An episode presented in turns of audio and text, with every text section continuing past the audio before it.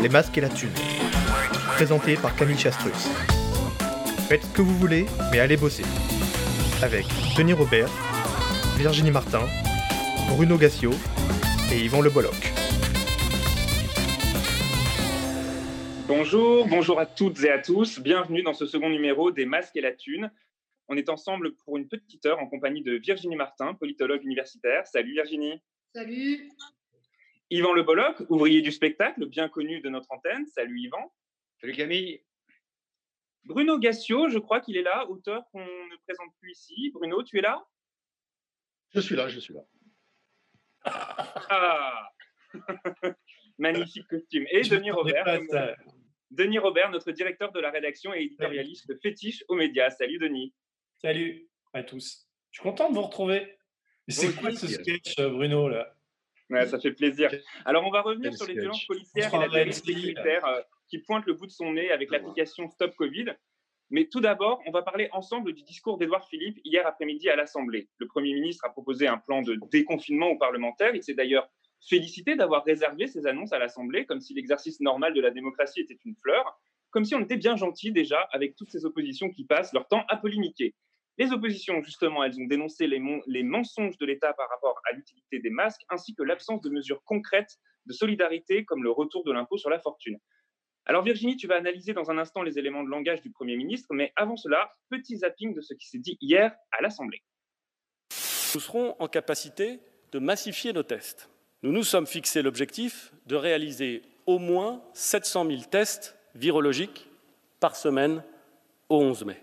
Nous laisserons le choix à la personne testée positive de s'isoler chez elle, ce qui entraînera le confinement de tout le foyer pendant 14 jours, pour des raisons évidentes, ou bien de s'isoler dans un lieu mis à sa disposition, notamment dans des hôtels réquisitionnés. Si le confinement se relâchait d'ici là, si à l'approche du 11 mai, disons jeudi 7 mai, il apparaissait que le nombre de nouveaux cas journaliers n'était pas dans la fourchette prévue, je le dis aux Français, si les indicateurs ne sont pas au rendez-vous, nous ne déconfinerons pas le 11 mai ou nous le ferons plus strictement. J'ai été frappé, mesdames et messieurs les députés, depuis le début de cette crise, par le nombre de commentateurs ayant une vision parfaitement claire de ce qu'il aurait fallu faire selon eux à chaque instant.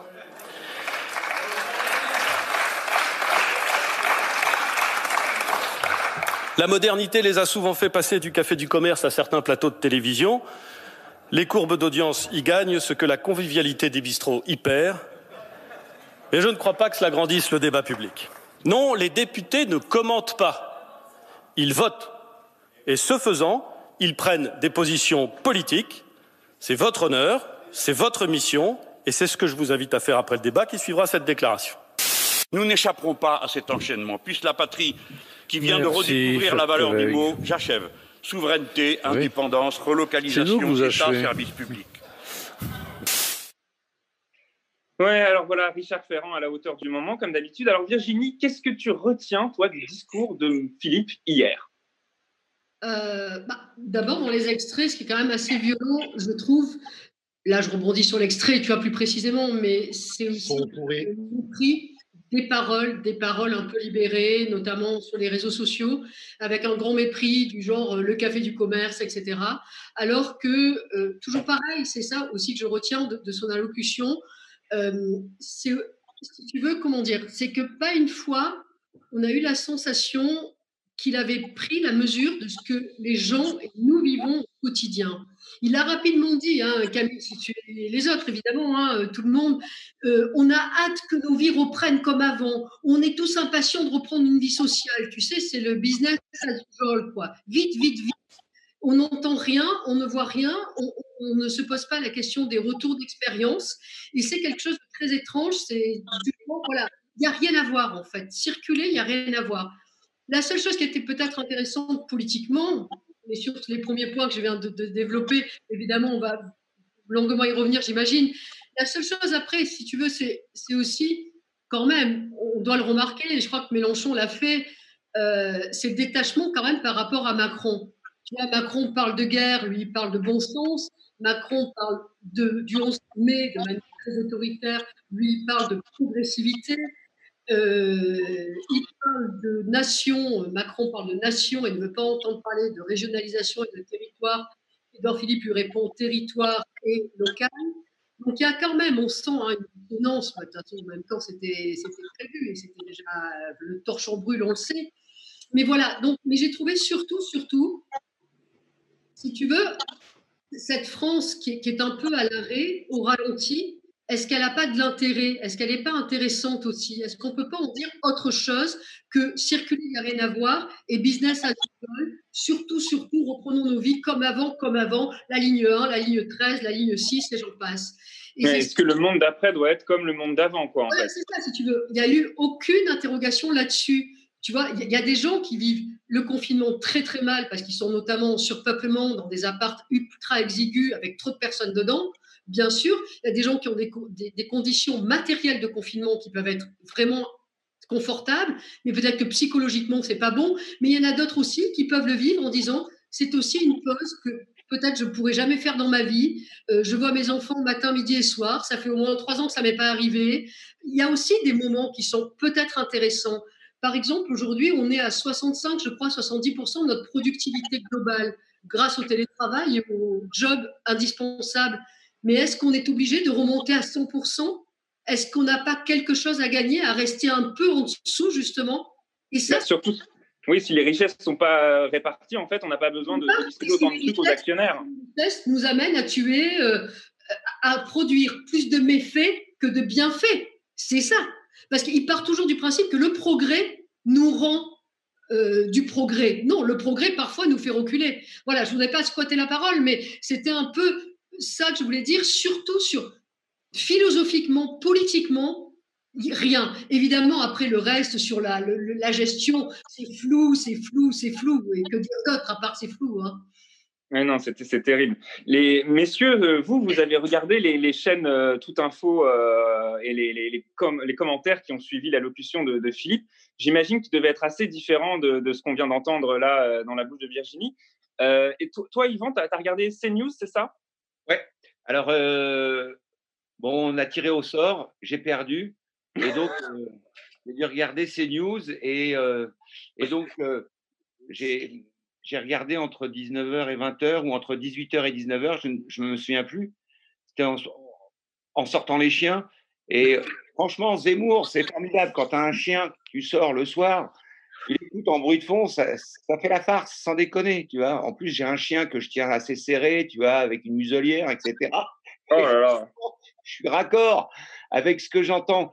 Euh, plus sérieusement, je me suis dit, euh, je me suis dit en l'écoutant, en écoutant son, ses analyses, en écoutant euh, son, humour qui fait du 12 à la machine à découper le jambon, en écoutant ses rires, et puis je, me l'imaginais, ces petits soubresauts comme ça dans son petit corps de poulet, et je me disais quand même, ce gars-là, il a été euh, condamné pour propos racistes. Et il ne faut pas l'oublier. Et Nonobstant, tous les soirs, sur une chaîne française, pendant une heure, euh, avec des camarades, eh bien, non, pas des camarades, c'est pas le mot, avec des collègues, avec euh, des, des, chroniqueurs, avec une, une, animatrice. Et ben voilà, et il parle à, à, des milliers de Français. Et donc, ça me fait un peu froid dans le dos, cette, euh, cette constatation. Et du coup, qu'est-ce qu'il disait euh, par rapport à l'allocution de Philippe? Tu as retenu des choses? euh, Eh bien, toujours pareil. Euh, voilà, les, bon, les pays qui ont fermé leurs frontières s'en sortent mieux. parce que, voilà, évidemment, ça rappelle qu'il y avait dit, il y a deux mois et demi de ça, il y avait 10, 10 vols par jour ou 20 vols par jour qui arrivaient à Roissy, Orly, qui venaient de Chine. Et, et il n'y avait rien. C'est vrai qu'il n'y avait aucun contrôle. Il y avait peut-être une petite affichette qui avait été griffonnée à la hâte au marqueur pour dire voilà, si vous avez de la fièvre, dénoncez-vous, euh, allez consulter, mais rien de plus. Et, euh, c'est tout ce que j'ai retenu.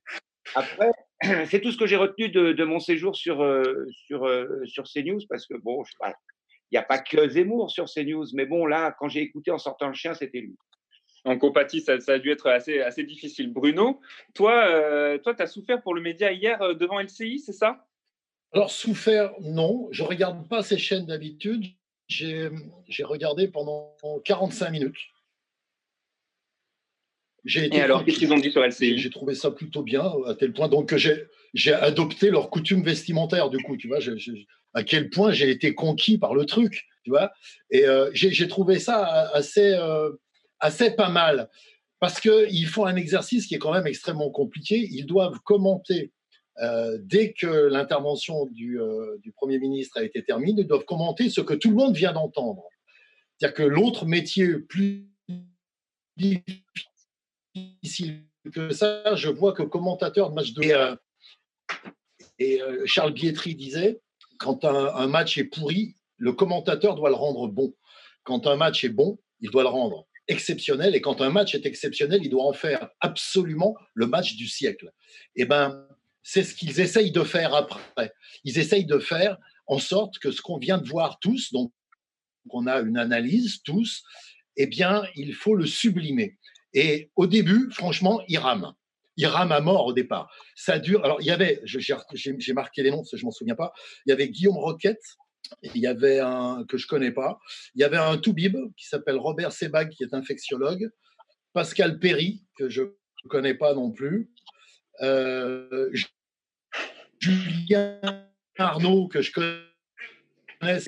Et maintenant, c'est un enfant avec une barbe, c'était assez marrant. Et euh, après, il y avait euh, Françoise Degois et Jean-Luc Manot, que je connais mieux.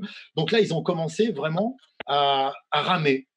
Ils trouvaient que ah ouais c'était quand même pas pas très pas très clair il y avait euh, il y a une phrase qui m'a bien fait marrer il y en a une il y a quelqu'un qui a dit le premier ministre a dit qu'on fera comme il dit et sauf si on peut pas je trouvais ça quand même assez exceptionnel donc ils se sont mis à, ramer. Ils ont un peu ironisé quand euh, euh, le Premier ministre a parlé de la, de la vertu des Français sur laquelle il allait s'appuyer pour le déconfinement. Donc, ils ont commencé à se marrer un peu. Et je me disais, finalement, ils font comme nous. Ils ne sont, pas, sont pas exceptionnels. Et puis là, ils sont coupés. Ils sont coupés parce qu'il y a l'intervention de Mélenchon. D'habitude, c'est le contraire. Quand Mélenchon parle ou quelqu'un de la France insoumise, tac, on coupe. Là, non. Là, tout d'un coup, arrêtons-nous. Il y a Mélenchon qui parle. Mélenchon fait son truc, retour antenne, retour plateau plutôt.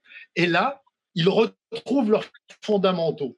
Et il se passe un truc assez rigolo, c'est qu'ils disent donc Mélenchon, ils peuvent pas donner tort à Mélenchon parce qu'il fait un truc sur la France, sur euh, ce qu'on aurait dû faire. Bon, en fait, il fait l'opposant, mais il est assez modéré. Euh, il souligne d'ailleurs ce que dit Mélenchon euh, au sujet de la bataille entre le Premier ministre et le Président. Et là, il commence à dire euh, Ouais, d'accord, Mélenchon s'oppose, mais lui, il fait du communisme. Là où le discours du président est euh, du Premier ministre est très bon. Et là, il commence à jouer contre, c'est-à-dire qu'ils se disent enfin quelqu'un a dit quelque chose sur lequel on peut s'appuyer pour dire que ce qui a été dit était bien. Et euh, après, il y, a, donc la fin, c'est sur Mano qui dit on va pas passer la nuit à prendre point par point le discours du Premier ministre. Il a donné une direction. Maintenant, c'est au maire et au préfet de se démerder.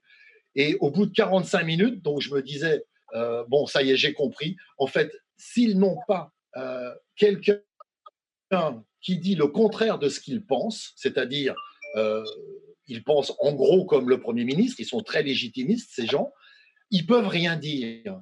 Et quand quelqu'un dit ce qu'a dit le Premier ministre, je ne suis pas d'accord avec. Alors là, ils prennent la défense du Premier ministre et il commence à se passer quelque chose. Et c'est là que j'ai changé parce que là, ils étaient sur leurs fondamentaux. Et je me suis dit, j'ai pas besoin d'aller beaucoup plus loin. Je suis allé chercher. D'accord, donc ouais, c'est ça, ils sont incapables. C'est vachement bien quand on est en costard. ils sont incapables du coup d'analyser vraiment. C'est pas qu'ils sont incapables. Ils refusent. Non, mais c'est pas qu'ils sont incapables. Quand tu es d'accord avec quelqu'un, quand tu es d'accord avec ce qui se dit, quoi quoi qu'ils se disent, ils sont d'accord avec les gens qui ont le pouvoir. Toujours, ils sont d'accord. Si demain on mettait Mélenchon, il trouvera le moyen d'être d'accord avec Mélenchon, j'en suis certain.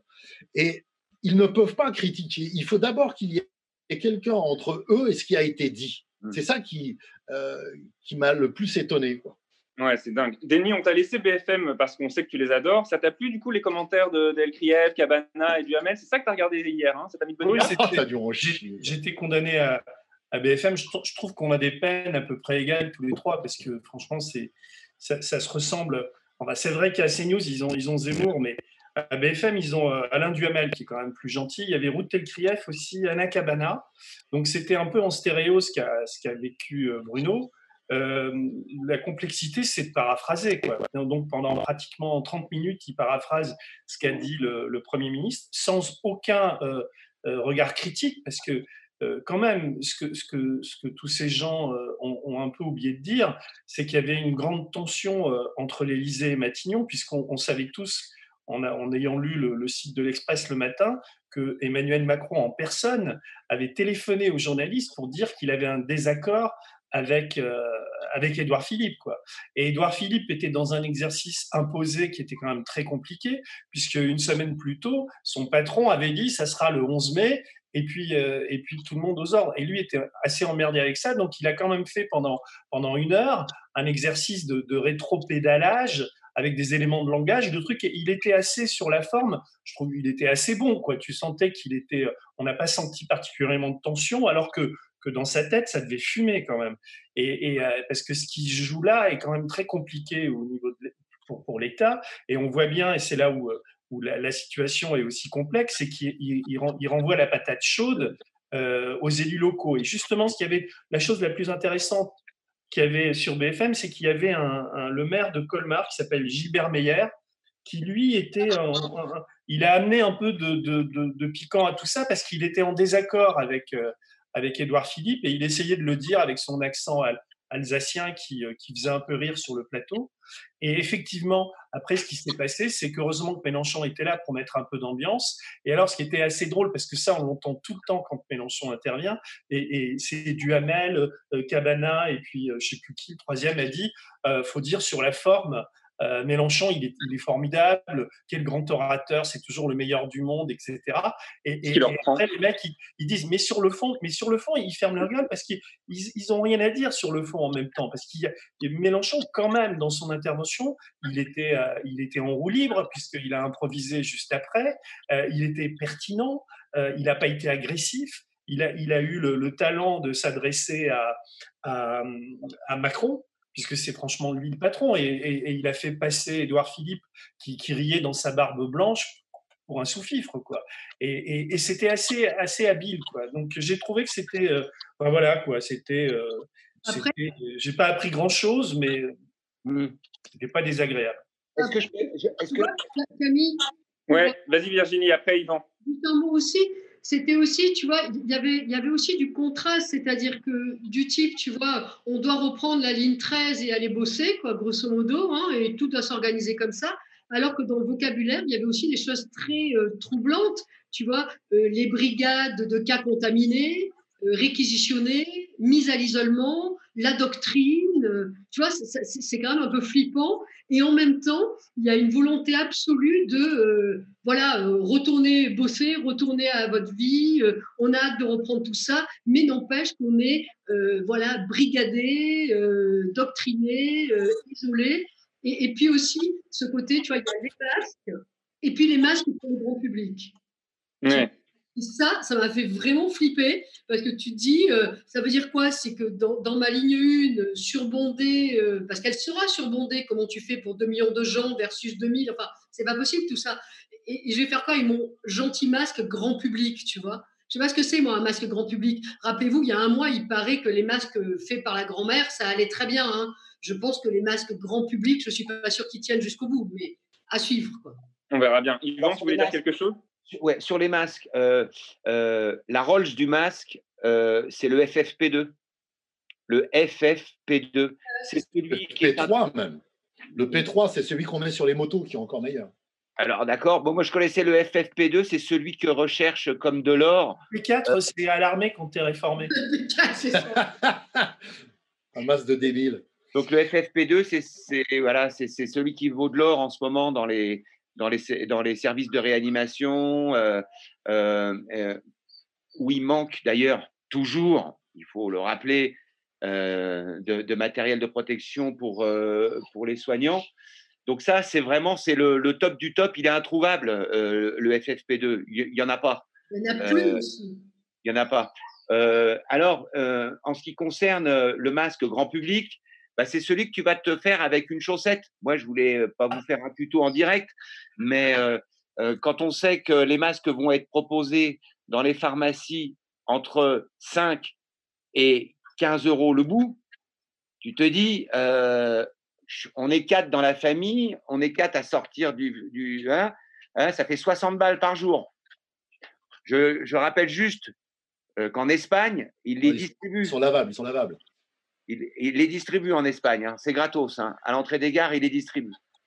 Oui, tout à fait. Et alors... Attendez, attendez, sur les masques, je voudrais poursuivre.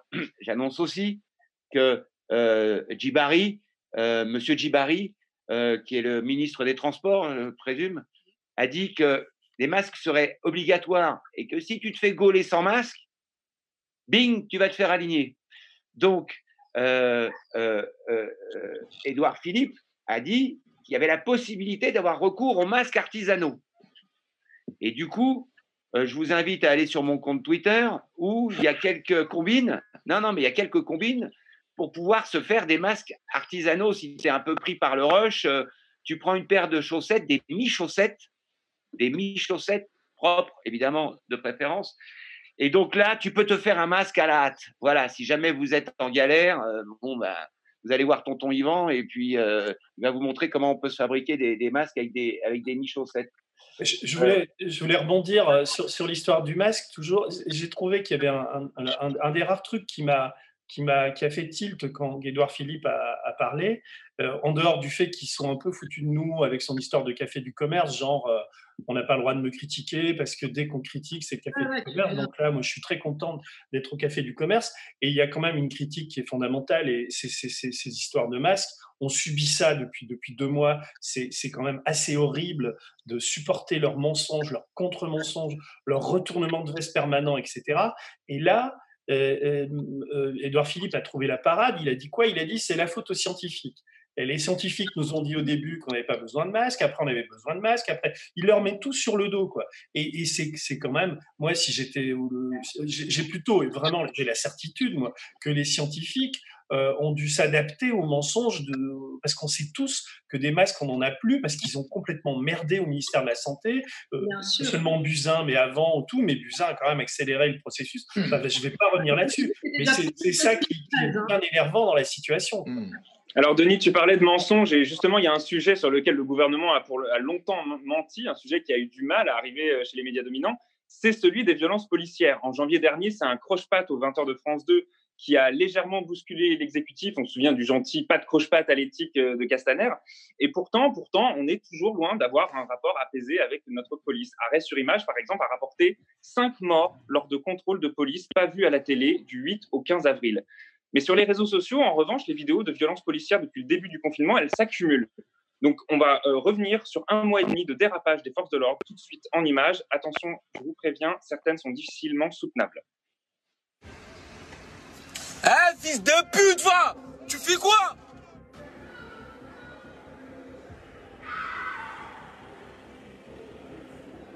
Ils vont se cacher sous le porche pour pouvoir le terminer.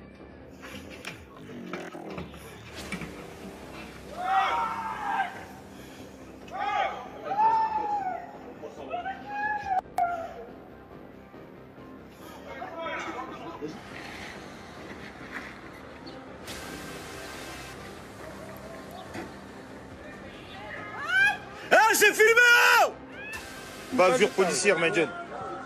Bavure policière. Touchez pas, monsieur. Ah Ah Ah Je vous... Ah Je vous... Ah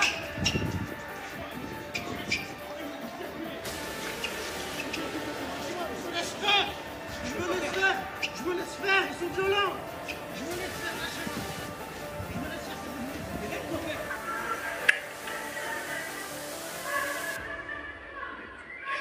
Putain Voyez C'est que vous avez Aïe Aïe Pousse-toi Pousse-toi Pousse-toi En dos Je veux pas Mets ta main dos Je veux tout mets ta main, mets ta main Mets ta main, on va là Mets ta main Je c'est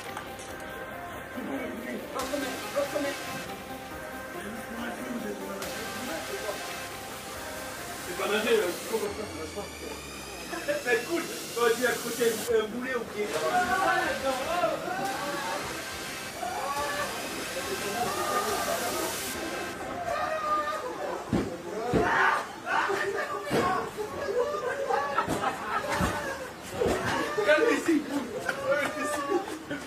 vous Alors, euh, dans ces vidéos, on voit bien que ce sont majoritairement des personnes vivant dans les quartiers populaires qui sont visées par la police. Mais depuis les Gilets jaunes, on a quand même le sentiment que la violence se normalise, qu'elle se répand. Et j'ai envie de vous demander à, vous tous euh, qui, qui, avec, qui, est avec moi ce soir, euh, c'est quoi votre dernière expérience avec la police? Virginie, par exemple. Ben moi, c'était il y a dix jours, je crois. Il y a dix jours, euh, je, voilà, on, a fait un petit tour euh, en voiture avec mon compagnon et on avait le, truc, je peux te voir, excuse-moi, désolé, on avait ça. Et voilà, ils ont considéré que c'était pourri et que comme le deuxième était écrit en rouge, bah, que c'était pourri et qu'il fallait absolument le mettre sur le portable et que c'était insupportable de l'avoir mis par écrit, qu'en plus on avait des écritures dégueulasses et, et, le mec avait pas de masque. Et, moi, je voulais pas qu'il nous parle. Il nous a demandé de baisser la vitre et je voulais pas qu'il nous parle, en fait. Tu vois, parce que forcément, le mec, il est plus haut que toi, donc il te crache dessus. Et, donc, je disais à mon, compagnon, non, mais je veux pas que tu je veux pas que tu ouvres. Et en fait, il a pris en défaut parce qu'il n'avait pas de masque et qu'il voulait nous parler et nous obliger à ouvrir la vitre. Euh, il a dit, euh, mettez-vous sur le côté, machin, il a commencé à dégénérer. Du coup, on a obtempéré. On a balancé notre carte d'identité, il a photographié tout. Il y a un autre type qui a photographié, un autre, fille qui, nous a photographié aussi dans la voiture, ce qui est totalement interdit. Et on s'est pris deux fois 135, c'est-à-dire 135 pour chacune des personnes. Alors qu'en plus, moi, j'ai un statut, je suis obligée d'être accompagnée pour des raisons de handicap. Donc, euh, c'est complètement dingue. Donc, j'imagine, tu vois, ce qu'on vient d'entendre qui, fait froid dans le dos, j'imagine à quel point ça peut exister tu vois, dans des quartiers euh, plus populaires euh, où ils s'amusent à, tuer et à frapper les bicots, comme ils disent. Et, euh, insupportable, hein. insupportable d'entendre ça. Dans... Ce qu'on a vécu, tu vois, dans un quartier plutôt cool de Marseille, tranquille, avec la violence qu'il y a eu. Et en plus, le, corona, je suis désolée, je suis désolée, je fais un tunnel, j'arrête, mais le, la, suspicion, tu as, de, du postillon et, du corona fait qu'en plus, tu, tu obtempères parce qu'à un moment donné, tu veux pas finir au poste. Parce que tu dis, mais si je vais au poste, si, si vraiment ça, ça, se passe mal, ils vont finir par, euh, par me contaminer, ces cons, tu vois. Bien sûr. Donc j'imagine euh, ailleurs, différemment, la nuit. Bruno, toi aussi, euh, je suis sûr que tu as déjà eu des, des, soucis avec la police, non, toi? Jamais. Jamais? Jamais. J'ai un costume. Non, non, non, c'est ah. pour ça que. Non, non, la dernière fois. Mais en fait, euh, la, police, ils occupent la rue aujourd'hui. Les Gilets jaunes les avaient foutus dehors de la rue. D'une certaine façon, on voyait les Gilets jaunes et les flics étaient là parce qu'il y avait des Gilets jaunes. Là, il n'y a plus de Gilets jaunes, il n'y a plus de contestation, il n'y a plus personne qui peut sortir. Ils occupent la rue. Comme ils sont en plus couverts dans tout ce qu'ils font par leur hiérarchie, eh ben, il y en a certains qui sont plus cons que d'autres dans la police, comme dans tous les milieux. Et c'est plus con là oublient même qu'ils sont filmés ou s'en foutent complètement, puisque les JPN ne fait rien.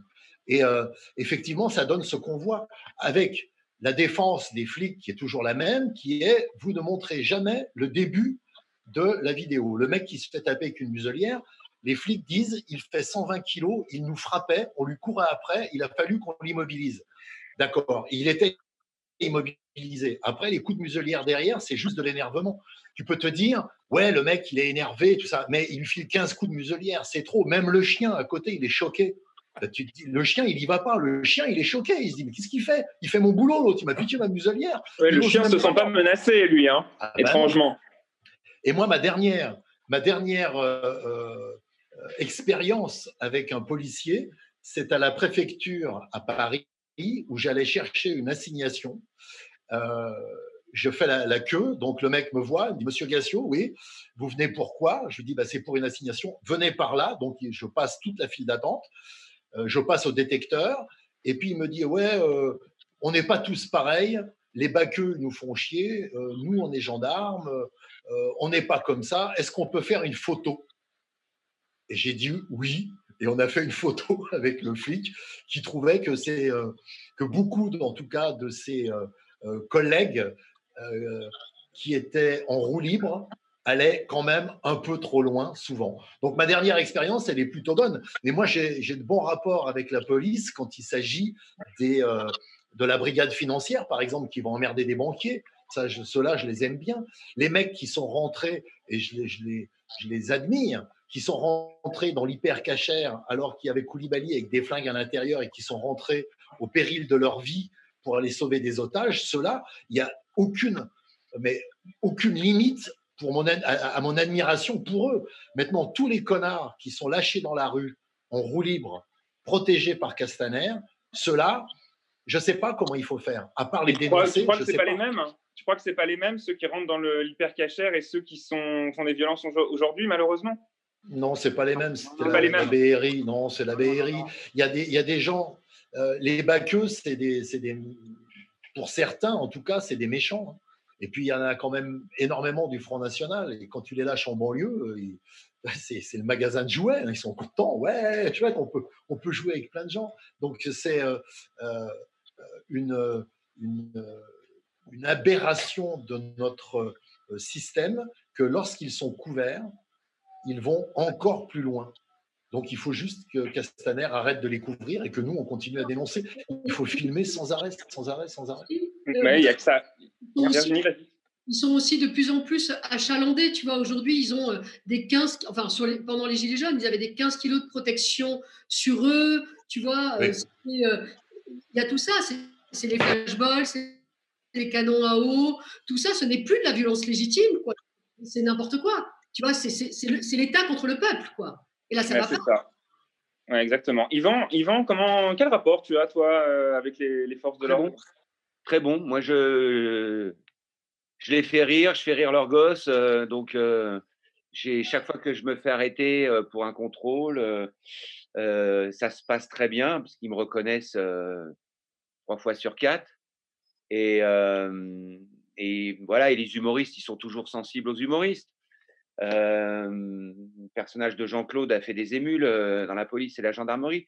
D'ailleurs, ce qui m'amène à faire une petite distinction quand même entre la gendarmerie qui euh, dépend du ministère enfin qui dépendait avant du ministère des Armées et la police qui elle dépendait du ministère de, l'Intérieur. Maintenant, il paraît qu'ils sont regroupés la gendarmerie comme la police euh, sous la même autorité. Donc l'autorité, parlons-en. il s'agit de Monsieur Castaner. Donc déjà, qui est le chef? Qui est le chef des flics aujourd'hui? Le chef des flics, euh, la figure de, l'autorité, euh, le phare dans la nuit. Bon, c'est Christophe Castaner. Pour moi, c'est plutôt une torche avec des piles en fin de vie euh, dans les sous-bois de Fontainebleau.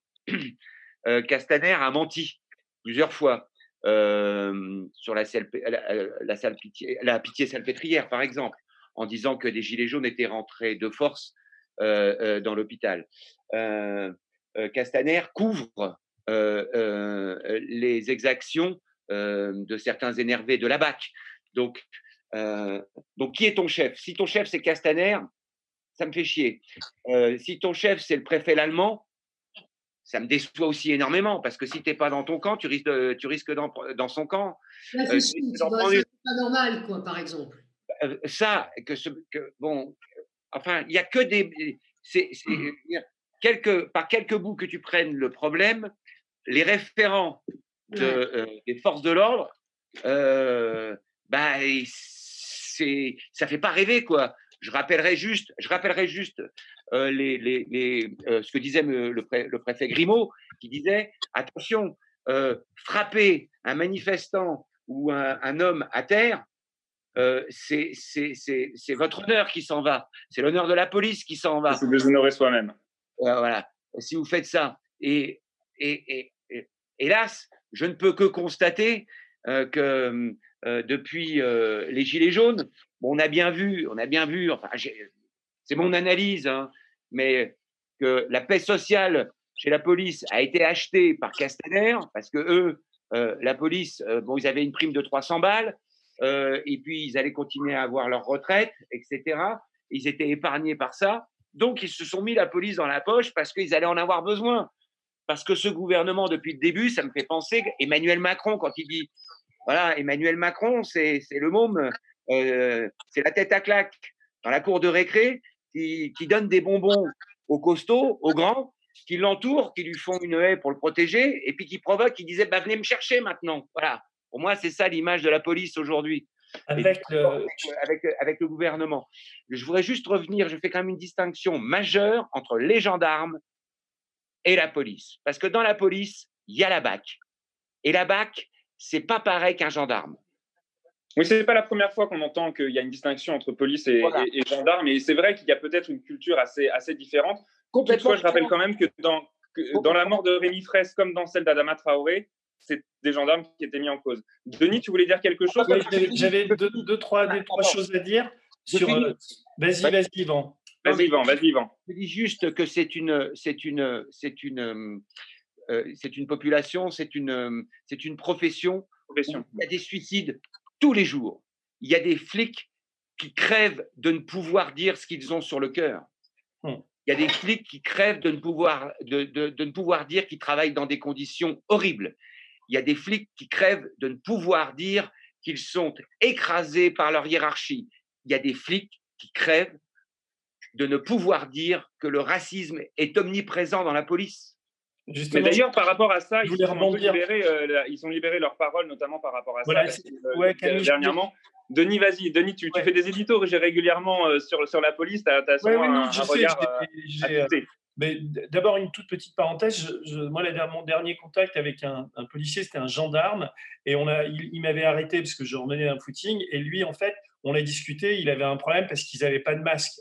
Et donc, il râlait, il râlait à cause de ça. Non, moi, de toutes les vidéos de violence, il y en a beaucoup. Celle qui me marque le plus, c'est celle où, euh, de, des quêtes scènes où, euh, où là, on a, c'est, on a une scène, je, veux dire, sans doute banale d'ailleurs, mais, là, on a eu la chance, avec des grosses guillemets, qu'un riverain puisse la filmer et l'enregistrer, où, le mec se, fuit la police. Je ne sais pas ce qu'il a fait. Hein. Après, on va nous dire que c'est un dealer ou je sais pas quoi, mais j'en ai rien à foutre. Et on a les mecs qui le récupèrent, qui le traitent de bico, qui euh, bico à plusieurs reprises, qui le castagnent dans la bagnole, qui rigolent, enfin, etc. Donc euh, c'est et, et, a, ça leur pose aucun problème. Enfin, ils font toute une bande. Alors le, bon, il y a ça évidemment, c'est choquant, mais on peut se poser la question de pourquoi ils se sentent aussi libérés. Et c'est ça qui est grave et problématique. Alors c'est évidemment à cause de, de, ce ministre de l'Intérieur qui est en dessous de tout. Je pense qu'on n'a jamais eu pire. Que ce type est, un, est, une, est serpillière, sur lequel l'état de droit, se, enfin, je veux dire, c'est simple. L'allemand, c'est pareil, on va pas revenir là-dessus. Ça fait, heureusement qu'on est là, nous, aux médias et d'autres médias comme la Bassie J'y suis et Tahabouab, d'ailleurs. J'ouvre une parenthèse sur lui parce que c'est un super journaliste. Et dans, dans la presse, Taha, c'est lui qui sort généralement toutes ces grosses histoires il est, il est, il est pas très. Benalla, c'était lui, hein? On dit, oui, je sais, c'est un riverain qui l'a envoyé. Mais lui, lui, il est, je sais pas, j'ai lu un papier dans l'Express où, le mec est pas présenté comme journaliste. On dit un militant, euh, militant, voilà. Il n'est pas journaliste, il est militant. Il est dix fois plus journaliste que toi, connard de l'Express, quoi. Parce qu'heureusement qu'il est là, parce que sinon, sinon, c'est, juste, c'est juste pas possible, quoi. Et la raison, justement, je voudrais, je voudrais parler des journalistes, parce que euh, euh, pourquoi les mecs se sentent se sentent aussi libérés de traiter les types de bico, etc. Mais c'est parce qu'on a des, des, des, des, carpettes à la, à la, télévision. Et là, et, là, moi, par hasard, parce que CNews, j'ai vraiment, je pense que dans, dans, la gradation de la pourriture, CNews, c'est quand même champion. Euh, et je suis tombé sur, sur ce fameux Zemmour, que je, que je connais depuis 30 ans, Zemmour. Et, et, là, Zemmour, enfin, j'avais jamais suivi attentivement l'émission, et là, je suis tombé justement au lendemain des, des manifs. Et quand tu l'écoutes parler, d'abord, il, est toujours dans son truc de l'anti-France, des quartiers. Je sais qu'il y a des problèmes de quartier, etc. Mais lui, c'est du racisme à l'état pur. C'est du cyanure tous les jours à la télé. Et ce qu'il y a de pire, c'est que tu as cette espèce de potiche là qui s'appelle Kelly, euh, euh, qui était au CSA avant. Et puis tu as, les, types qui sont autour de la table, qui le regardent et qui écoutent ces conneries, ces, ces phrases racistes où il soutient toujours la police, il dit qu'il y a une anti-France, il dit, et il légitime toute, toute cette violence. Et Donc, toi, en gros, tu dis qu'il y a un lien entre ce, ce genre de discours d'éditorialiste et la violence ah bah, moi, je vois un lien, mais c'est pas un lien, c'est une autoroute. Quoi. Si les mecs se, se, sentent autorisés à taper, à traiter les autres de picots, c'est parce qu'il y a des crétins à la télé comme Zemmour qui, se sentent tout permis et qui est, et qui est validé par, par tous ces autres pseudo-journalistes qui sont autour de lui et qui ferment leur gueule quand il dit ces conneries. Mais Denis, ce que tu disais aussi, tu vois, sur, euh, sur l'état de droit, moi, je trouve que est, c'est là le cœur du problème. C'est que l'état de droit, quand la police fait ce qu'elle fait aujourd'hui, euh, l'état de droit est, mort. Euh, quand euh, un éditorialiste comme Zemmour, alors qu'il est condamné, comme les Yvan tout à l'heure, a encore droit de citer, eh bien l'état de droit est mort. Quand le préfet l'allemand n'est pas démissionné, l'état de droit est à bout de souffle. Tu vois, c'est vraiment ça qui ne va pas. Et c'est ça aussi qui est libéré. Tu vois, c'est ça, c'est cet état de droit sur le, qui est devenu effectivement la, serpillière sur, la, sur laquelle tout le monde c'est sûr qu'avec le coronavirus, maintenant, on a tendance, on n'amnésie pas, mais, mais moi, j'ai du mal, même quand je vois Edouard Philippe faire son numéro à, l'Assemblée, il faut quand même penser que ce type est responsable de tout ce qui s'est passé depuis plus d'un an avec les Gilets jaunes. Quand il y a Geneviève Leguet qui se fait défoncer à Nice par les flics, quand il y a, enfin, on va pas tout énumérer, mais quand même, euh, c'est quand même lui qui, qui, derrière Castaner, il y a quand même Édouard Philippe, et derrière Édouard Philippe, il y a quand même Emmanuel Macron, et c'est quand même cette trilogie politique qui est responsable de, tout ce qu'on vit et, d'ailleurs et du malheur des flics parce que moi aussi j'en connais des flics j'ai des copains de flics et tout qui qui, qui en peuvent plus enfin. C'est-à-dire que c'est sûr que quand tu tapes les, les flics comme moi dans les éditos etc après j'ai des retours euh, mais on est on est bien obligé d'appeler un chat un chat un policier un policier et des fois c'est dur de, de c'est vrai qu'on a tendance à généraliser mais comme tu as des images en Espagne ou en Argentine en Espagne les mecs vont faire de la musique dans les rues en Argentine ils sont dans les files d'attente ils, ils mettent des masques au vieux. Il y a des, il y a des, sur, il y a des, des, des, vidéos qui circulent sur les réseaux. En France, t'imagines des CRS aller faire de la musique dans les quartiers ou t'imagines des, des, CRS à Paris aider les, les personnes âgées à mettre des masques? Alors, je crois avoir vu passer un flic euh, policier qui dansait dans la rue. J'ai cru voir cette vidéo-là. Non, mais il y, en a toujours, il y en a toujours des sympas, mais voilà, euh, voilà quoi. Enfin bon, mais c'est vrai que le retour de ces images-là, et là on dit le GIGN, enfin le pas le GIGN, l'IGPN, bah, va faire une enquête. Euh, putain, là, aussi, c'est David Dufresne nous l'a bien montré, quoi. Combien de, de je sais pas, en a zéro pour l'instant. Toutes les, toutes, toutes les, les, massacres, tous les massacres qu'il y a eu de, de, Gilets jaunes, quels, sont ceux qui ont abouti, quoi? Euh, bah, c'est vrai que on peut se sentir impuissant, enfin, en tant que citoyen, face à cette avalanche d'abus. Et euh, d'ailleurs, je sais pas si vous avez vu, mais pour tenter d'y répondre, il y a une application smartphone qui a été lancée le, le 24 avril dernier par un collectif qui permet de sauvegarder les vidéos de violence. Euh, bah, en gros, c'est une application qui va permettre à David Dufresne, dont tu parlais, Denis, de, se reposer, hein, de prendre un peu de vacances. C'est euh, le collectif, et il a, il a d'ailleurs réalisé un petit clip promotionnel auquel se sont prêtés de nombreux artistes et personnalités. Euh, je vous propose de le regarder tout de suite. Je voulais vous inviter à télécharger l'application UVP, Urgence Violence Policière. C'est le résultat de nombreuses années de réflexion et d'observation de la police française. Notre seule défense, c'est de filmer. Il est très très dur de pouvoir contredire la version policière s'il n'y a pas de vidéo. Le souci, c'est que dans bien des cas, la vidéo disparaît. Il nous est apparu pertinent de réaliser un outil pour filmer les policiers à chaque comportement déviant ou violent. Parce qu'elle vous permet, à vous, témoins, de situations de brutalité, de violence policière, de documenter ces moments où vous ne savez pas quoi faire. Les images nous sont envoyées directement sur nos serveurs. C'est bien que si la police essaie de saisir vos téléphones ou détruire les preuves, elles existent quelque part sur un serveur et euh, on peut les utiliser pour constituer un dossier. Pour en finir avec l'impunité. Parce que sans justice, il n'y aura jamais de paix. Téléchargez l'application UVP. Urgence, violence policière. Partagez-la, c'est important parce que nos vies n'ont pas de prix. Parce que je veux être le gardien de ma paix. Parce que ça n'arrive pas qu'aux autres. qui est assez fou. Le stop Covid. Hein. oui, non, c'est ça. Et ce qui est assez fou, d'ailleurs, c'est marrant que tu parles de stop Covid, de stop COVID pardon, parce que c'est, on rentre vraiment dans une société de surveillance. Euh, voilà, un peu. Tout, tout, le monde doit, doit, se surveiller. Et euh, c'est vrai que quelque part une application euh, de, pour les citoyens pour s'assurer que la police ne fait pas de, de bavure, c'est plus rassurant qu'une application qui va euh, fliquer tous les citoyens. Et avec Stop Covid, euh, on a un peu l'impression que c'est ce que le gouvernement nous prépare. Il voudrait faire du tracking, c'est-à-dire suivre à la trace des citoyens. Alors c'est encore le grand flou hein, sur, cette, sur cette application de surveillance massive, volontariat ou non, efficace ou non. Bon, les avis sont partagés. Il y a un très bon entraînement, Camille. Vraiment, tu es super. c'est vrai. Hein Merci Denis, ça vient d'impro. Euh, la Chine, elle, elle a mis euh, plusieurs années en, euh, depuis plusieurs années en place un système de surveillance et de notation des citoyens. on va en parler tout de suite, mais juste avant d'ouvrir sur ce dernier sujet, on va regarder un tout petit extrait, on parlait des Gilets jaunes juste avant, du documentaire d'Arte signé Capa Presse, Tous surveillés, 7 milliards de suspects. il y a une, une, interview qui a été réalisée du créateur de ce système de surveillance, qu'ils appellent le crédit social, Écoutez à quoi ça pourrait servir en France. Je pense qu'on a mis en place une bonne méthode technologique. Et j'espère vraiment qu'on arrivera à l'exporter dans un pays capitaliste. Je trouve que la France devrait vite adopter notre système de crédit social pour régler ses mouvements sociaux. Si vous aviez eu le système de crédit social, il n'y aurait jamais eu les gilets jaunes. On aurait détecté ça avant qu'ils agissent.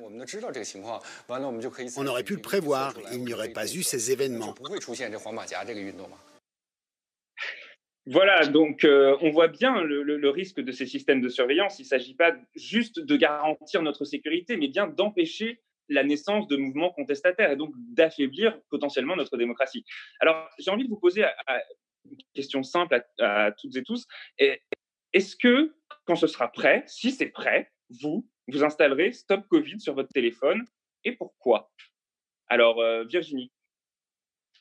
Euh, écoute, je, a priori, euh, moi, je n'aime pas trop, tu vois, ce monde panoptique. Tu te rappelles ce truc du panoptique, hein, où tu as de la surveillance partout, tu sais pas trop où elle est, mais tu sais qu'elle est quelque part. Elle est tellement quelque part que tu finis par l'intégrer toi-même tu sais, et la porte est, ouverte de ta prison, mais tu ne sors pas parce que tu penses que le méchant Mirador va te canarder. Donc cette société panoptique, c'est sûr que là, on y est, on, s'en approche. Hein. je veux dire, on l'avait quand même euh, que seulement lu ou vu dans des films de science-fiction. Là, on se le prend un peu en, pleine tête.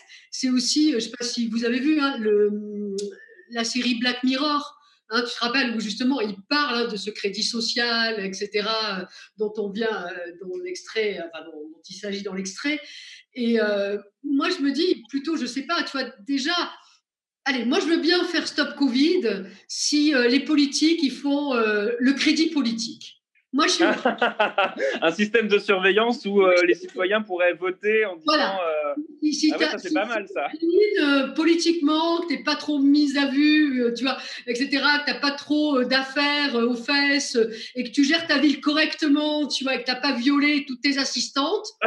Bah, ça moi, je suis ok pour faire stop Covid, quoi. Virginie, ça s'appelle le référendum révocatoire. Ah, c'est ça, Bruno. Voilà, tu vois. Il, pourrait faire une application pour que ce soit rapide, facile, euh, voilà. Ouais, ouais, ouais, ouais. les modalités d'application d'un référendum révocatoire doivent être discutées. Mais, euh, Bruno, toi, tu n'as rien à cacher, tu vas l'installer, Stop Covid, sur ton, ton portable? Non. Moi, c'est clair, je ne l'installe pas, sauf si on l'installe à mon insu. On, l'installe à, mon insu, éventuellement, j'en sais rien. Mais tout ça, c'est le. Euh, c'est une évolution de l'intelligence artificielle qui va mener à ça, quoi qu'il arrive. Parce qu'on n'a jamais vu les êtres humains ne pas se servir de ce qu'ils inventent. Quand on invente quelque chose, on finit par s'en servir, même quand c'est la pire des choses. Quand on invente la bombe atomique, euh, on se dit au départ, c'est tellement monstrueux qu'on ne va pas se servir de ça. Hiroshima, Nagasaki, rasé. Après ça, on se dit, waouh, c'est chaud. Il faudra en faire des plus petites. Et maintenant, ils font des trucs un peu plus petits pour dire, non, quand même, en vitrifier 200 000 d'un coup, c'est beaucoup. Si on en vitrifiait 3 4 000, ça irait. Ah, ok, ok. Mais on se sert toujours de ce qu'on invente. Là, il y a des petits génies qui ont inventé l'intelligence artificielle, parce que c'est d'abord un homme qui invente des, enfin, c'est de l'humain qui invente l'intelligence artificielle, jusqu'au moment où euh, l'homme euh, donnait à l'ordinateur quoi penser, bah, on, faisait des grands calculs de plus en plus vite et on, réussissait à, en tirer le meilleur. Le jour où une intelligence s'alimente elle-même peut apprendre elle-même en dehors de l'humain, et c'est ce qui se passe, et c'est ce qu'on montre dans le, documentaire d'Arte qui est archi bien foutu, et je vous conseille d'aller sur Arte parce qu'ils les ont tous mis en libre accès, et c'est le moment d'y aller. Il faut aller les voir. Hier, il y en avait un sur les ouvriers qui était extraordinaire. J'ai regardé les quatre épisodes hier.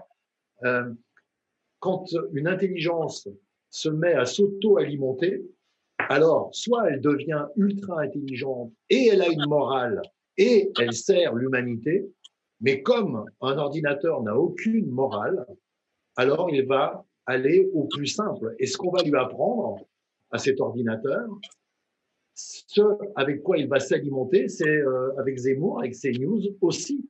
Il va pas aller voir des grands philosophes hein, parce qu'ils n'ont pas beaucoup la parole. Ce qu'il va aller voir, l'ordinateur, et ce dans quoi il va puiser, c'est le pire de l'humain. Et le pire de l'humain va générer du pire dans l'ordinateur.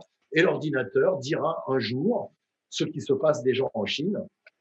Telle personne a un comportement qui n'est socialement pas acceptable, donc il ne faut pas lui donner de crédit. Donc il ne faut pas le soigner. Donc, mais en Chine, en plus, c'est basé sur la dénonciation, c'est basé sur la délation. C'est-à-dire que les gens se notent eux-mêmes. Enfin, c'est horrible. Et ceux, qui ont Ils finissent par l'accepter. Mais c'est pas dans toute la Chine, hein, chez les, c'est chez les. je, voudrais, je, voudrais, appuyer vraiment ce que dit, ce que dit euh, Bruno, parce que ceux qui auraient, moi, je, jamais je me mettrais dans le stop Covid et tout ça. D'une part parce que ça ne marchera pas, les iPhones ne fonctionnent pas avec ça. D'autre part, j'ai aucune confiance évidemment l'utilisation des données. Et pour ceux qui auraient le moindre doute par rapport à ça, il faut absolument qu'ils voient ce, documentaire qui est vraiment incroyable. Surtout si on a vu Black Mirror avant, hein, euh, parce que c'est c'est du Black Mirror en vrai. Et, moi, j'étais j'étais quand même sur le cul quand j'ai vu les 30 minutes sur cette ville chinoise où ils pratiquent ces quotas sociaux, où quand tu dénonces quelqu'un, tu as, plus 5 points. Euh, quand tu fais du quand tu fais du feu dans un jardin, ce qui m'arrive parfois, tu as moins 5 points. Euh, quand, quand tu, tu, et alors, ils ont des classifications qui vont de, de 4A à D, et quand tu as D, et que tu appelles la personne au téléphone, il y a une sorte de sirène, et, tu entends que la personne, elle est, euh, été condamnée, etc. Tu te dis, attends, c'est Black Mirror, je me suis trompé. Mais non, ça Est-ce qu'il y a, est qu a d'assez grave ce que démontre le, documentaire, et c'est vraiment, vraiment flippant, c'est que la boîte qui a fabriqué tout ça est en train de vendre ce système-là. Alors, ils l'ont déjà vendu au Sri Lanka, je crois, euh, au Chili, et ils sont en train de le vendre aux Polonais. Et ils essaient de le vendre aux Français. Euh, donc, moi, je pense qu'Estrosi, par exemple, oh, oui, c'est ça, j'allais dire. Elle a acheté des yeux fermés, quoi. Oh c'est terrible. C'est absolument, c'est absolument terrible. Parce Yvan, que... toi, tu as envie d'installer euh, Stop Covid sur ton téléphone ou tu passes ton tour? Non, tu n'as pas dit Jacadi, donc euh, je, je passe. Euh, euh, donc, je voulais juste rappeler que c'est Sylvain Louvet qui a réalisé ce formidable documentaire. Il s'intitule Tous surveillés, 7 milliards de suspects. Et il est en rediffusion sur le site d'Arte. Donc, précipitez-vous pour revenir à, en fait, euh, de quoi on parle? On parle d'intelligence euh, artificielle, euh, de solutionnisme technologique, de reconnaissance faciale, de reconnaissance faciale, et aujourd'hui donc la technologie, les, la technologie, Internet, le numérique, etc., Facebook, Google. Euh, euh, peuvent être facilement euh, peuvent facilement jouer le rôle de la gendarmerie et, de la police ou en tout cas les y aider pour savoir qu'est-ce que vous faites, quels sont vos amis, quelles sont vos habitudes de consommation. Je vous rappellerai juste que quand EDF, e enfin aujourd'hui Enedis, installe dans toutes les maisons des, des, des, compteurs, ces compteurs euh, donc capte vos habitudes de vie, vos données personnelles, à quelle heure vous vous lavez, à quelle heure vous, dînez, à quelle heure vous allez regarder la télévision, combien de temps vous allez regarder la télévision. Et toutes ces informations-là, évidemment, Enedis, euh, parce qu'aujourd'hui, la richesse, c'est ça, c'est les données. C'est-à-dire que si tu as des données, des milliards de données euh, sur, euh, sur une population, ça se vend, ça se monnaie. donc, euh, euh, cette, euh, ce, solutionnisme technologique est déjà présent dans nos vies. Et, prenons par exemple Tinder. Bon, moi je ne suis pas un grand pratiquant de Tinder, mais cette application qui te permet. Menteur oh là, là, là, là. Cette application qui te permet. Le mec qui se rend pas compte que sa meuf regarde. non, franchement. C'est une fake news, Yvan tu, tu es sur Tinder Absolument pas. Et l'application qui te permet euh, de te la donner euh, dans les 10 minutes qui suivent grâce à quoi? Pas à tes talents de, séducteur, ni à ta, ton haleine fraîche. Non, c'est la géolocalisation. Donc, on a déjà abdiqué. Ah ben oui, mais c'est pratique. on a déjà abdiqué tous, d'une certaine manière, une partie de nos libertés. Et, on voit à quel point il est facile d'enfoncer le couteau en période de, de, de, comment dirais-je, de pandémie, où on est tous là un tout petit peu à se dire, ouh là là, attends, lui, il pourrait peut-être m'apporter le virus, où on a peur en fait. On a peur. Et alors là, ça rentre comme dans du beurre. Là, on, on abandonne, euh, euh, par exemple, je prends, euh, bon, c'est un peu triste de finir là-dessus, mais l'adieu aux morts, l'adieu aux défunts. Là, mais c'est quand même incroyable que on puisse aujourd'hui accepter, accepter que, bah, que les, les corps soient brûlés et qu'on ne participe pas euh, à dire au revoir. C'est quand même incroyable. Donc, euh, bon, je suis désolé de finir là-dessus, mais si, enfin. Il y a, y a quand même. Alors, oui, tu disais, tu disais que les, les, gens ont peur, mais est-ce que vous, vous avez peur? Vous m'avez pas l'air d'avoir peur. Virginie, t'as peur, toi? Euh, ah, attends, je, voulais quand même revenir sur ce que disait Yvan, qui était super intéressant, je trouve, et, et qui nous dit vraiment, enfin, je sais pas, combien Michel Foucault est ultra d'actualité. Rappelle-toi, il, écrit Surveiller et punir il y a 40, 40 euh, ans, je ne sais plus combien. Euh, alors, et comme dit Yvan très justement, aujourd'hui, tu as, le technicisme qui vient accélérer le surveiller et punir, parce que évidemment, hein, il y, a, y, a, les deux mamelles dans l'histoire, hein, il y a surveiller et punir, et le technicisme, Yvan, tu as quand même raison, hein, accélère à mort ce, truc-là. Et puis aussi, euh, Foucault parle aussi très, très, très tôt de la biopolitique. Hein. Donc, quand la politique commence à s'intéresser à ta vie, à ta mort, à ta médecine, à ton corps. La biopolitique, c'est super intéressant. Et du coup, en fait, effectivement, tu joues sur la peur, la mise en sécurité de toi-même par l'État, soi-disant, ou pas. C'est toutes les questions. Hein. Et, les libertariens, par exemple, philosophes, ont répondu, mais après tout, moi, je fais ce que je veux avec mon corps. Je n'ai pas besoin de cette biopolitique, je n'en veux pas. Parce que peut-être qu'il y aura le crédit social, le crédit politique, mais est-ce qu'on va pas bientôt avoir le crédit médical? Parce que c'est bien de ça dont on parle. Là, on va parler de coronavirus, mais peut-être que dans deux ans, ça sera, tu as du cholestérol, du diabète, tu es en surpoids, tu n'as pas fait ton jogging, etc. etc. Qu'est-ce que... Et tu coûtes à la société, donc. tu vois? Ça existe déjà avec les stations. Dans le film d'Arte, il y avait quand même une bonne nouvelle à, la fin. C'est, qu'en Californie, San Francisco, puis il y a plusieurs Américains. Silicon Valley. ça. ça. veut dire que la, la, la, solution, elle est aussi en nous. C'est-à-dire que, effectivement, avec, un, avec, un, avec la République En Marche, avec Macron, on est dans une société de technosurveillance. Mais, mais euh, bon, euh, il, faut, il faut les faire sauter quoi, pour changer ça. Et c'est vrai que les mecs de la, de Silicon disent. Et mettre Le Pen à la place, ça va être bien, tu vas voir. Avec elle, ça va bien se passer. La... Elle aura même plus besoin de faire des lois liberticides, elles sont déjà là. Ouais. Toutes ces histoires de vidéosurveillance, ça me fait. Euh, vous avez parlé, de Black Mirror récemment. Il y a une autre série aussi qui, euh, qui est sortie, euh, une série anglaise qui s'appelle The Capture de la BBC que j'ai vu récemment. Ça, ça parle justement de vidéosurveillance. C'est un, un, thriller en six épisodes. C'est ultra prenant. J'ai regardé ça pendant le confinement. C'est sur Netflix, non non, c'est sur un autre truc dont je vais pas faire la pub. Les gens, ils vont en cherchant, ils vont le trouver très vite. Euh, c'est très complotiste, très paranoïaque, mais c'est tellement bien fait qu'on dévore vraiment ces six épisodes en, quelques jours.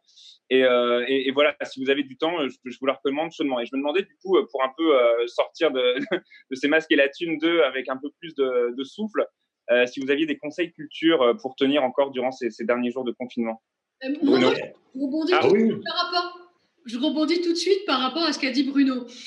sur ouais mais alors euh, si c'est pas lui c'est Le Pen. Et, du coup mon conseil culture c'est un truc euh, qui s'appelle Troublesmakers qui est un, groupe qui aujourd'hui est dissous et c'est dans les années 90-2000 et, la chanson est juste sublime mais d'abord il y a une voix off qui dit euh, vous avez tous peur de la révolution mais pourtant les conditions de la révolution sont réunies donc de toute façon la révolution est inéluctable Pourtant, vous flippez, vous flippez, parce que la révolution, c'est parfois pas toujours génial, parce que parfois c'est Hitler, parfois c'est Lénine, on ne sait pas trop sur quoi on tombe après la révolution, par rapport à ce que tu disais, Bruno, justement. Et en fait, ils disent, mais faut y aller parce que sinon, on ne bouge jamais, justement, et c'est l'ultra, ultra conformisme. Donc, Troublemaker, c'est de la musique. Ça se voyait pas, mais c'est de la musique. Et si on entend quelque chose, ça serait peut-être cool. Vas-y, passe-nous un peu.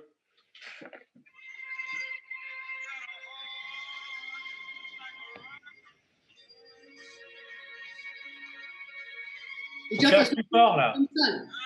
T'entends? Mets-le au-dessus de ton micro. Au-dessus de ton micro. Voilà. Bon, en tout cas, on mettra un lien, on mettra un lien pour, euh, pour ceux qui, veulent. C'est à la fois, tu vois, lancinant comme ça et avec un beau message politique qui est vraiment intéressant. Ouais. Bruno, toi, tu as, une recommandation? Alors moi, c'est beaucoup plus calme. Moi, c'est un livre à, côté duquel j'étais passé. C'est euh, La septième fonction du langage de Laurent Binet que j'ai là, qui a tué, euh, qui a tué Laurent, Roland Barthes. Et il part de l'idée que l'accident de Barthes dans le cinquième arrondissement, c'est pas un accident, qu'il a été assassiné. Et c'est une sorte de, de thriller complètement surréaliste dans lequel, à un moment, on coupe les couilles de Solers. Et Rien que ça, ça m'a fait marrer. Et donc, du coup, en, ayant lu euh, ce truc-là, dont le sous-titre est Qui a tué Roland Barthes, je me suis rendu compte que j'avais pas relu Barthes depuis très longtemps. Et je suis allé euh, relire le fragment d'un discours amoureux de Barthes. Et ben, c'est toujours aussi bien. Voilà. Et j'ai retrouvé plein de notes que j'avais prises dedans. Et je me suis bien euh, confiné avec ça pendant des heures, des heures et des heures. Voilà. Denis, est-ce que toi, tu as, un conseil culture qui ne sera pas dans ton édito? Bah, bah, alors, si tu veux, ouais, je, je te conseille de lire le, Bonheur. Tu vas sur Internet, c'est c'est un, une sorte de fragment de, discours amoureux aussi. C'est un petit livre où un homme et une femme se répondent. C'est un super bouquin. Le mec qui a écrit ça, franchement, champion. euh, non, c'est mon coup de cœur, c'est euh, en fait, c'est pas un coup de cœur, c'est aussi un peu, c'est triste, c'est la mort de Philippe Naon, un acteur que, que j'adorais, et euh, il est mort du Covid. Et à cette occasion, la, Cinémathèque euh, offre le, premier long métrage de, Gaspard Noé qui s'appelle effectivement Seul contre tous, que j'avais vu en 98 seul dans un cinéma à Metz. Et, autour de moi, tout le monde trouvait ce film euh, trop violent, dégueulasse, sans morale, etc. Il faut dire, le film est quand même assez balèze. C'est l'histoire d'un boucher qui, enfin, on peut le résumer comme ça, quoi. On peut dire c'est l'histoire d'un boucher qui tombe amoureux de sa fille et qui, euh, et qui, veut, euh, qui veut pleinement l'aimer. Euh, en fait, j'ai, revu le film. C'est plus un film sur la, mort de la classe ouvrière, et, et c'est un film d'une formellement qui est qui est hyper puissant. Et Philippe Naon est un est un est un grand acteur, quoi. Et donc Gaspard Noé est un est un. Il fait. Tu te dis aujourd'hui euh, euh, il veut faire la même chose, c'est impossible, quoi, parce que le film, euh, le film a une morale d'ailleurs. C'est un film très très moraliste finalement. Mais quand on le regarde, il y a des images qui sont insoutenables, mais, mais qui peuvent être insoutenables. Moi, j'ai pas du tout aimé Irréversible, par exemple, qui est le film qui fera après. Mais ce film-là, il y a un avant et un après. Seul contre tous, c'est un très très grand film. Et Philippe Naon est un, est un très grand acteur. Yvan, est-ce que, tu veux faire la promo de quelque chose? Ah, euh, j'ai euh, modestement initié euh, un appel aux dons pour l'hôpital de Perpignan avec des, des, artistes gitans, les Gypsy Kings, Kenji Girac, El Chateau. Mon groupe, ma guitare s'appelle Revient, et puis aussi des sportifs, Andy Delors, il y a Daniel Lévy qui nous a donné un coup de main. Et il faut savoir que jusqu'à la semaine dernière, à l'hôpital de Perpignan, 80% des lits étaient occupés par des gitans. parce qu'évidemment, le Covid frappe en. Il n'y a pas de place à Béziers, Yvan, non? Pardon? Il n'y a pas de place à Béziers à côté? Ouais, oh, Oula, c'est chelou. Ouais, ouais. C'est, hein Continue, Yvan. On va faire comme si on n'avait pas entendu. Tu as reconnu, hein, Denis et donc celle-là, et donc, et, donc euh, les Sainte Marie de la Mer. Voilà. Et du coup, euh, eh ben, moi je trouve, je, suis très fier de cette initiative parce que je crois que c'est la première fois euh, euh que le monde gitan se mobilise pour pour aider les personnels soignants de de Perpignan. Je trouve ça beau, je trouve ça classe. Et puis déjà se mettre à chanter quelque chose tous en même temps c'est une certaine forme de résistance. Voilà. Donc, tu as bien raison. On va, on va le regarder, on va le regarder une fois que ce sera la fin de l'émission. On l'a mis, on l'a assemblé avec le générique. Bah, c'est, on arrive à la fin de ce, ce nouveau numéro. Merci à Virginie, Yvan, Denis et Bruno d'avoir été avec nous ce soir. Merci à vous de nous avoir suivis. Je rappelle que le média est indépendant des puissances financières et qu'il a besoin de votre aide pour continuer à exister. Vous pouvez vous rendre sur soutenez.lemediatv.fr pour faire un don. N'hésitez pas également à devenir sociaux et à vous rendre sur notre forum pour débattre de nos émissions. J'essaierai pour ma part de lire vos retours vendredi et non pas demain, parce que demain, je serai en montage avec Serge Faubert pour le petit coup de Bourbon. On va se quitter donc sur la, la petite autopromo d'Ivan. Euh, bonne soirée à toutes et à tous et à bientôt. Salut Camille Salut. Bravo